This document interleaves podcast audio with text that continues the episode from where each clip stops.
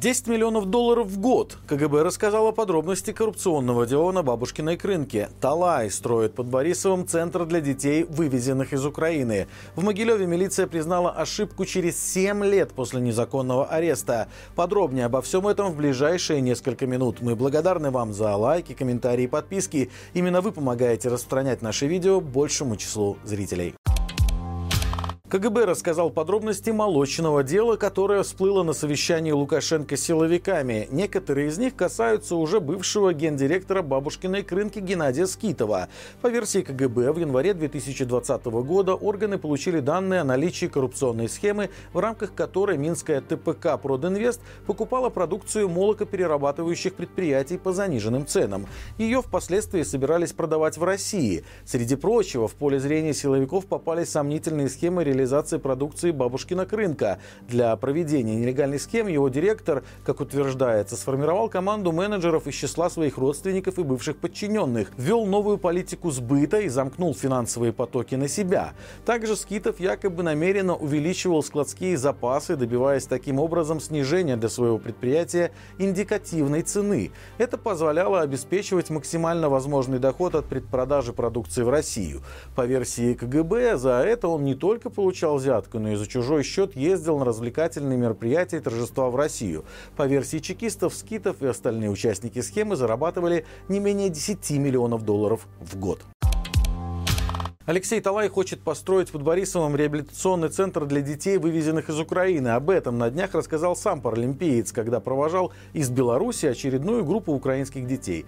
Центр должен появиться в деревне Староборисов, в имении, построенном радивилами, но долгое время принадлежавшем российской царской семье Романовых. Во время войны 1812 года здесь останавливался французский император Наполеон, а в 1941 году здесь проводил встречу со своей армией Адольф Гитлер. По словам спортсмена, люди, пожелавшие остаться остаться неизвестными, уже передали усадьбу на баланс его фонда, поэтому реализация проекта уже началась, и за несколько лет комплекс будет построен и открыт. Что касается финансирования нового центра, то Талай хочет брать деньги у властей некоторых российских регионов.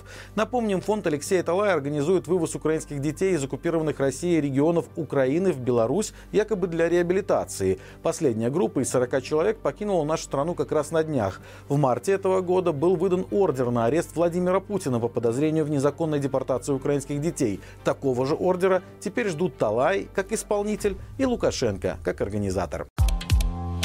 Могилевская милиция перепутала людей и навесила административку не тому человеку. Понадобилось 7 лет, чтобы прокуратура признала, что он невиновен.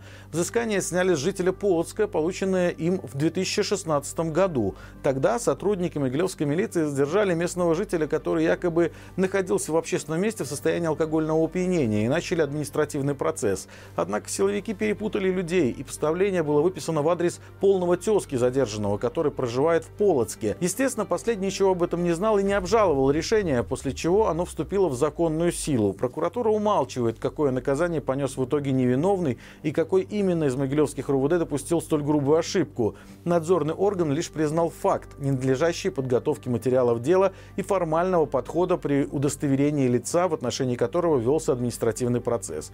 Начальнику провинившегося районного отдела милиции был принесен протест, который был полностью удовлетворен. Жителя Полоцка административное взыскание сняли, но это, судя по всему, единственный позитивный результат данного инцидента.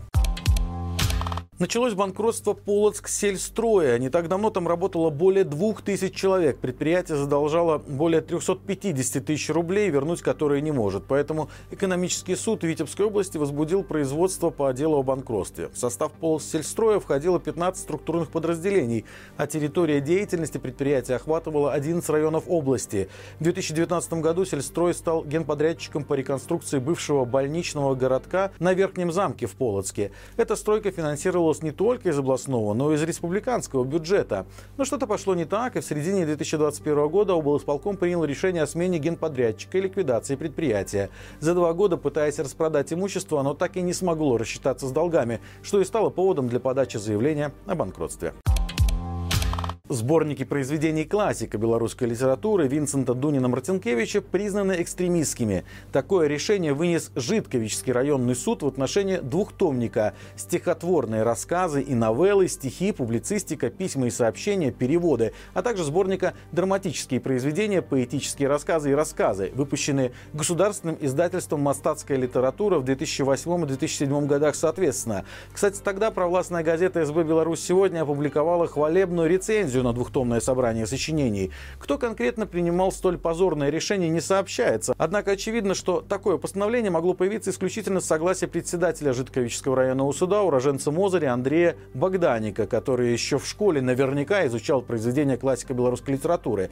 Напомним, ранее экстремистскими были признаны также предисловия Зепа Янушкевича к изданию произведения Винсента Дуніна Марцинкевича и стихотворения Дуніна Марцинкевича «Плывут ветры» и «Гутарка старого деда» 1861 года. Стоит отметить, что Дунин Марцинкевич считается основоположником белорусской драматургии и первым классиком новой литературы. Водитель автобуса из Молодечно постит в ТикТок позитивные видео и собирает немало комментариев. Одна из причин, похожа в его внешности. Владимир завел ТикТок и размещает там ролики с танцами и липсингом. Это буквально пение под фонограмму. Пользователи в комментариях отмечают, что он похож на Дмитрия Пескова, пресс-секретаря Путина, и шутят над этим. Из комментариев под видео выяснилось, что Владимир трудится в автобусном парке номер 4 Молодечно. Чаще всего он возит людей по городскому маршруту. В ТикТок мужчина показывает новый автобус автобус, которому очень рад. Проверяет уровень масла, двигатель. Но больше всего лайков и комментариев у пользователей вызывает видео, где он танцует. Некоторые комментаторы просят рассказать, по какому маршруту ездит Владимир и сообщают, что хотели бы потанцевать вместе с ним на конечных остановках автобуса. Как всегда по будням у нас выходит рубрика «Горячий комментарий». В новом выпуске обсуждаем то, что в Беларуси продолжаются массовые аресты. Одна из самых частых причин для задержания – подписка на независимые медиа и репост их материалов. Что важно знать каждому белорусу, чтобы не попасть под репрессии? Ссылка, как всегда, в описании к этому видео. На этом у меня все. Благодарим вас за лайки, комментарии и подписки. До встречи завтра и живи Беларусь!